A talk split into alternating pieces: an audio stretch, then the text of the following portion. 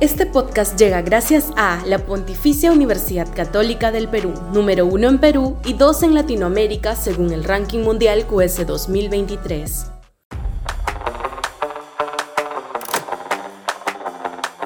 Inversión privada a gritos en Puno. Sudaca, Perú. Buen periodismo.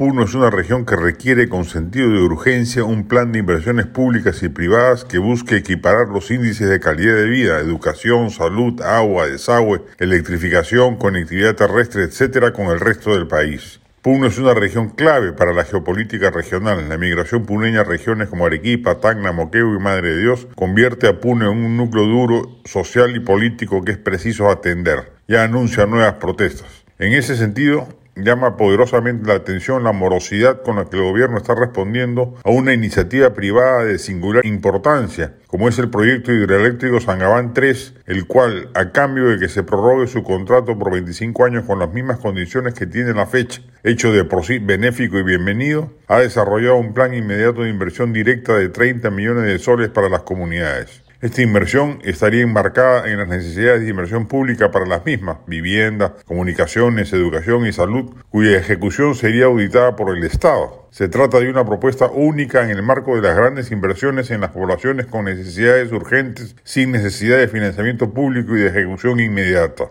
Cabe señalar que la inversión en curso asciende a 750 millones de dólares en el marco del decreto legislativo 1012 y se ejecuta en base a una iniciativa privada de inversión en activos, es decir, sin ninguna inversión económica ni garantía del Estado peruano. A la fecha, este proyecto constituye la mayor inversión del sector eléctrico peruano y es un proyecto priorizado. Lo relevante en términos sociopolíticos es que la inversión social del proyecto ha sido nueve veces más de aquello inicialmente previsto por el Estado en programas sociales. No obstante ello, la empresa ha encontrado y sigue encontrando importantes demandas de inversión pública por parte de la población que conciernen al abastecimiento de energía, acceso a telecomunicaciones, educación y servicio de agua y desagüe.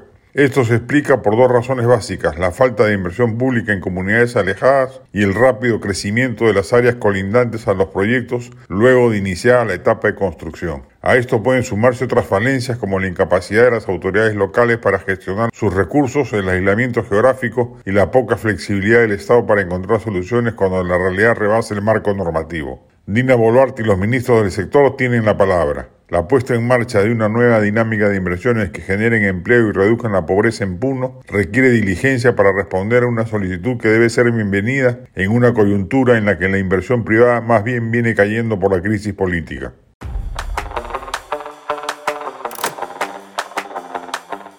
Este podcast llegó gracias a AFE, operador logístico líder en el mercado peruano que brinda servicios de almacenaje, transporte de carga, courier y cómics los puedes ubicar en www.afe.pe. Este podcast llega gracias a la Pontificia Universidad Católica del Perú, número uno en Perú y dos en Latinoamérica según el ranking mundial QS 2023.